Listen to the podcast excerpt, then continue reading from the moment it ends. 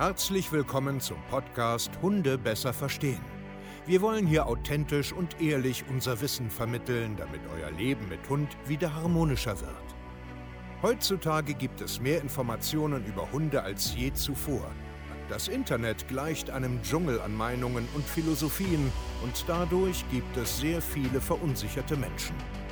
Damit ihr wieder Licht am Ende des Tunnels seht, nehmen wir euch an die Hand und begleiten euch durch diesen Dschungel. Wir räumen auf. Wir geben euch Wissen, Mindset, Strategien. Dem Hund zuliebe. Herzlich willkommen zu einer neuen Podcast-Folge Hunde besser verstehen, Wissen, Mindset und Strategien. Hier ist der gute Steve, zertifizierter Hundetrainer und ich freue mich, dass du heute hier wieder dabei bist und dir einen kleinen Tagesimpuls holen willst. Und unglaublich, heute haben wir die 50. Folge. Wir sind jetzt bei der 50 angelangt. Freue ich mich äh, selbst ein bisschen über uns, dass wir schon 50 Folgen rausgebracht haben. Richtig, richtig cool. Und vielleicht habt ihr ja Lust, ähm, heute euch mal die Mühe zu machen, äh, ja, uns mal ein kleines Feedback zu senden. Ähm, egal wo, entweder hier unten in diesen Shownotes und in unserer E-Mail auf Instagram, ähm, Hundetrainer-Steve-Keier. Schreibt ihr uns vielleicht mal ähm, Facebook, äh, vielleicht unter ein YouTube-Video egal wo. Ähm, vielleicht lasst ihr uns ganz einfach mal ein Feedback da. Ich freue mich. Ähm, wie gesagt, dass du heute wieder da bist und ich möchte heute über ein ganz, ganz wichtiges Thema mit dir sprechen und zwar Freiheit. Ähm, also generell jetzt seinem Hund Freiheit geben. Wie denken wir denn über Freiheit?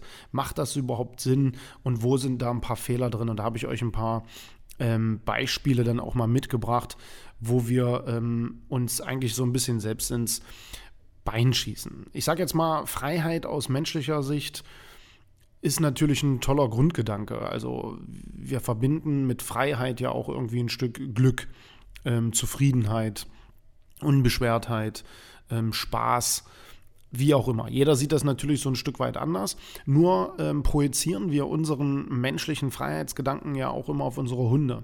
Und da fängt es halt an, aus meiner Sicht jetzt, äh, ein bisschen kritisch zu, zu werden, weil das passt ganz einfach nicht.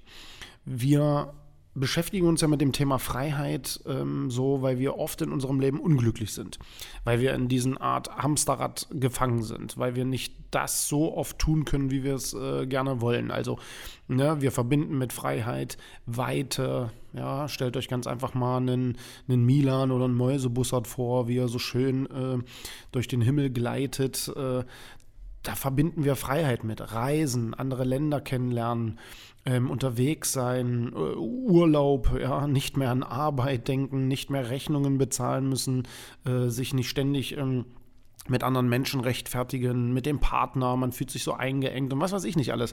Und damit verbinden wir Freiheit, weil wir irgendwie unglücklich sind. Warum auch immer. Das, das kannst du für dich ja selbst festmachen, was das in deinem Leben ist. Ähm, das Problem ist ganz einfach nur, dass wir dann jetzt glauben, so wie wir das denken, dass unsere Hunde auch so sind. Und das ist halt aus meiner Perspektive ein völlig falscher Fokus.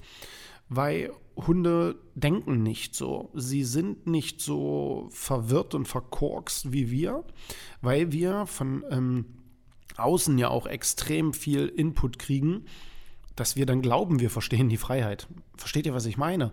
Es ist so, wir haben eine Idee von Freiheit, aber das hat überhaupt nichts mit Freiheit tatsächlich zu tun, weil wir sind soziale Lebewesen. Wir sind dafür gemacht, äh, in, in engen Kreisen zu leben, nach Rahmenbedingungen zu leben, nach Strukturen zu leben, nach Ritualen und Rhythmen zu leben. Und das zeigt ja auch immer mehr, dass viele Menschen, die so aussteigen und Work-Life-Balance und was weiß ich nicht alles, auch bloß nicht glücklich werden, weil sie irgendeinem Ziel hinterherrennen, was sie am Ende des Tages auch nicht glücklich macht, weil sie sich nicht auf die Sachen konzentrieren, die sie so oder so jeden Tag machen müssen, einfach weil es das Leben erhält. Einfach um da zu gucken, ich muss was Passendes finden. Bleiben wir jetzt mal beim Arbeitsplatz stehen. Ich bin unglücklich in meiner Arbeit. Ich suche mir jetzt 48 äh, Hobbys, damit ich irgendwie glücklich bin, gehe mit den Stunden runter und ich muss Wochenende mich erholen und wandern und reisen und was weiß ich nicht alles, um zu glauben, dass ich dadurch jetzt glücklicher werde. Aber das Problem an der Wurzel anzupacken, sich zum Beispiel einen neuen Arbeitsplatz zu suchen, da wo man jetzt wirklich glücklich ist, dann brauchst du nämlich diesen ganzen Work-Life-Balance-Gedöns nicht. Und dann wirst du nämlich äh, glücklich, trotz der Arbeit und trotzdem ganzen äh, Einschränkungen, Regeln und Grenzen. Und genauso ist es in einer Partnerschaft und so weiter und so fort. Worauf ich jetzt aber hinaus will, ist, dieses Problem projizieren wir auf unsere Hunde. Und das passt nicht, ja, weil unsere Hunde sehen ihre Welt eben anders. Bleiben wir jetzt einfach mal ähm, dabei stehen, wie fühlen die sich denn eigentlich, also unsere Hunde? Die wollen ja am Ende des Tages einen ganz normalen, stinknormalen, freien Alltag haben. Wenn wir jetzt mal so Straßenhunde und Co. beobachten, die machen irgendwie gefühlt immer dasselbe. Die leben in ihrer Gruppe oder einzeln, je nachdem, äh, in welcher Region und in welchem Verband und so weiter. Und dann stromern die so ein bisschen rum äh, in ihrem Territorium. Ne? Also mal geht man mal rechts, mal geht man mal links. Aber am Ende der Woche übertrieben wiederholt sich alles. Es wiederholt sich alles auf einer freiwilligen Basis. Sie laufen immer bestimmte Punkte an, wo es Nahrung gibt.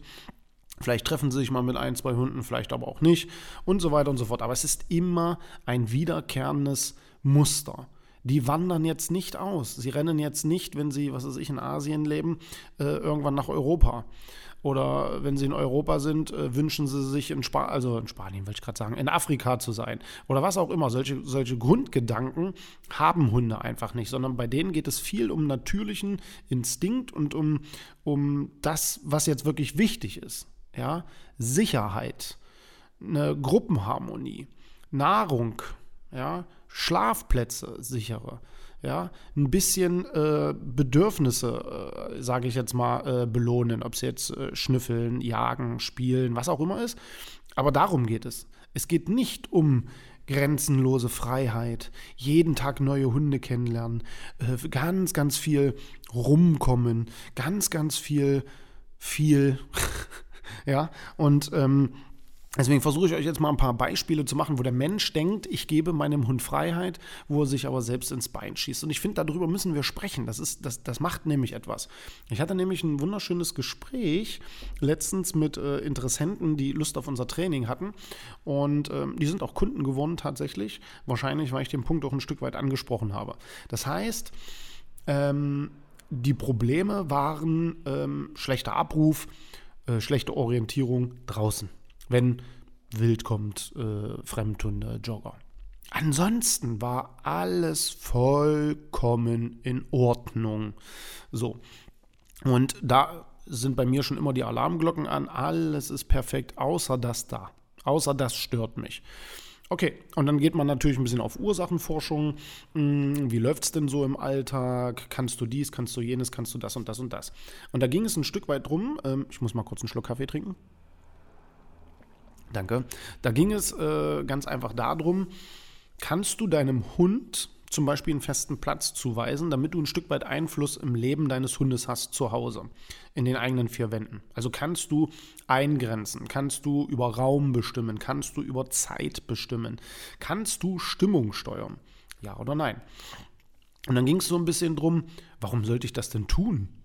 Der Hund kommt äh, aus einem Shelter, der hat ein schlimmes Leben gehabt, der ist glücklich hier, der ist dankbar hier. Warum sollte ich den denn jetzt eingrenzen? Das schränkt den doch in seiner, in seiner, in seiner natürlichen Freiheit ein.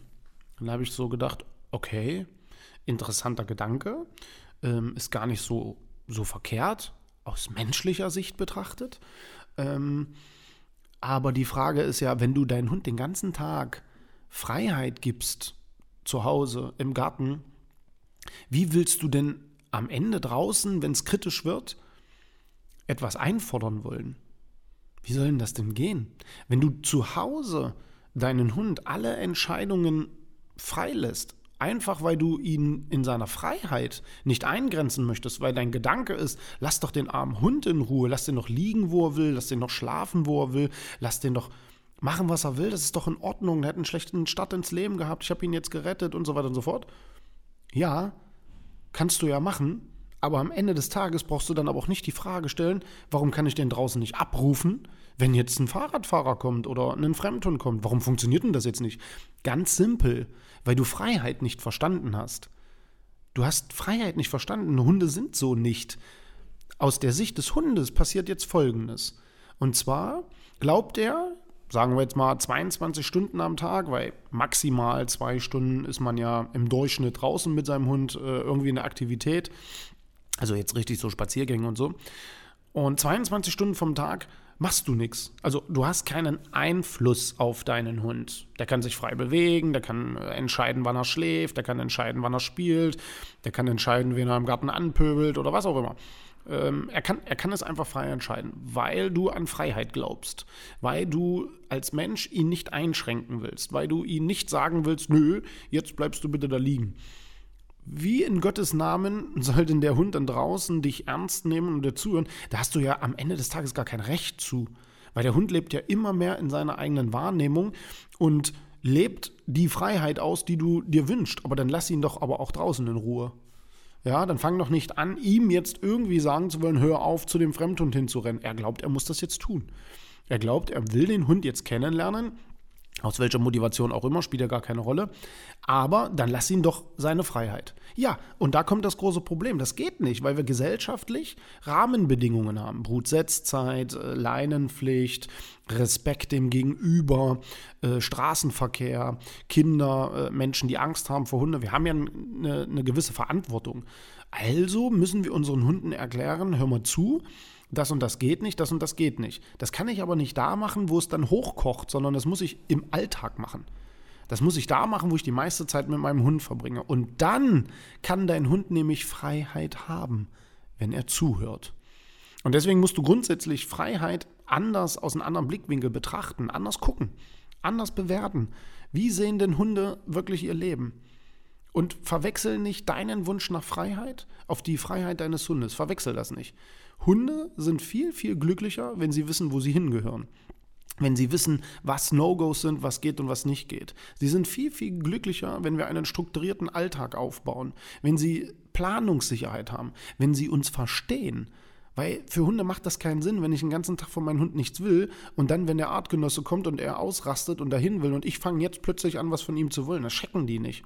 Sie checken einfach nicht, was du jetzt am Ende des Tages hier eigentlich willst. Und darüber kannst du bitte mal nachdenken.